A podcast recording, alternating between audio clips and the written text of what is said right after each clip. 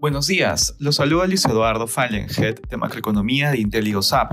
El día de hoy, lunes 3 de octubre, los principales índices muestran rendimientos positivos tras jornadas de importante volatilidad.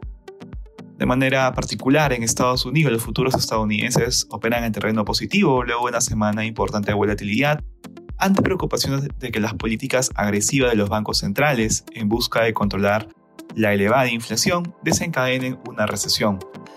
En la eurozona, las bolsas europeas muestran rendimientos mixtos luego de los anuncios de recorte de la producción de petróleo del OPEP, que busca reactivar los precios.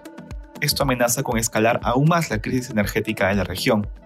Por otro lado, el ministro de Hacienda del Reino Unido reiteró la propuesta de abolir la tasa impositiva máxima del 45%, lo que llevó a un avance de la libra. En Asia, los índices cerraron negativos, a excepción del Nikkei.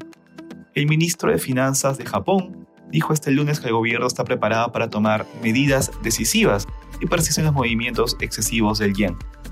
Respecto a commodities, el precio del oro avanza durante la jornada, por otro lado el precio del cobre baja y finalmente el precio del petróleo sube, en línea con los anuncios del OPEP, ubicándose alrededor de 84 dólares el barril WTI.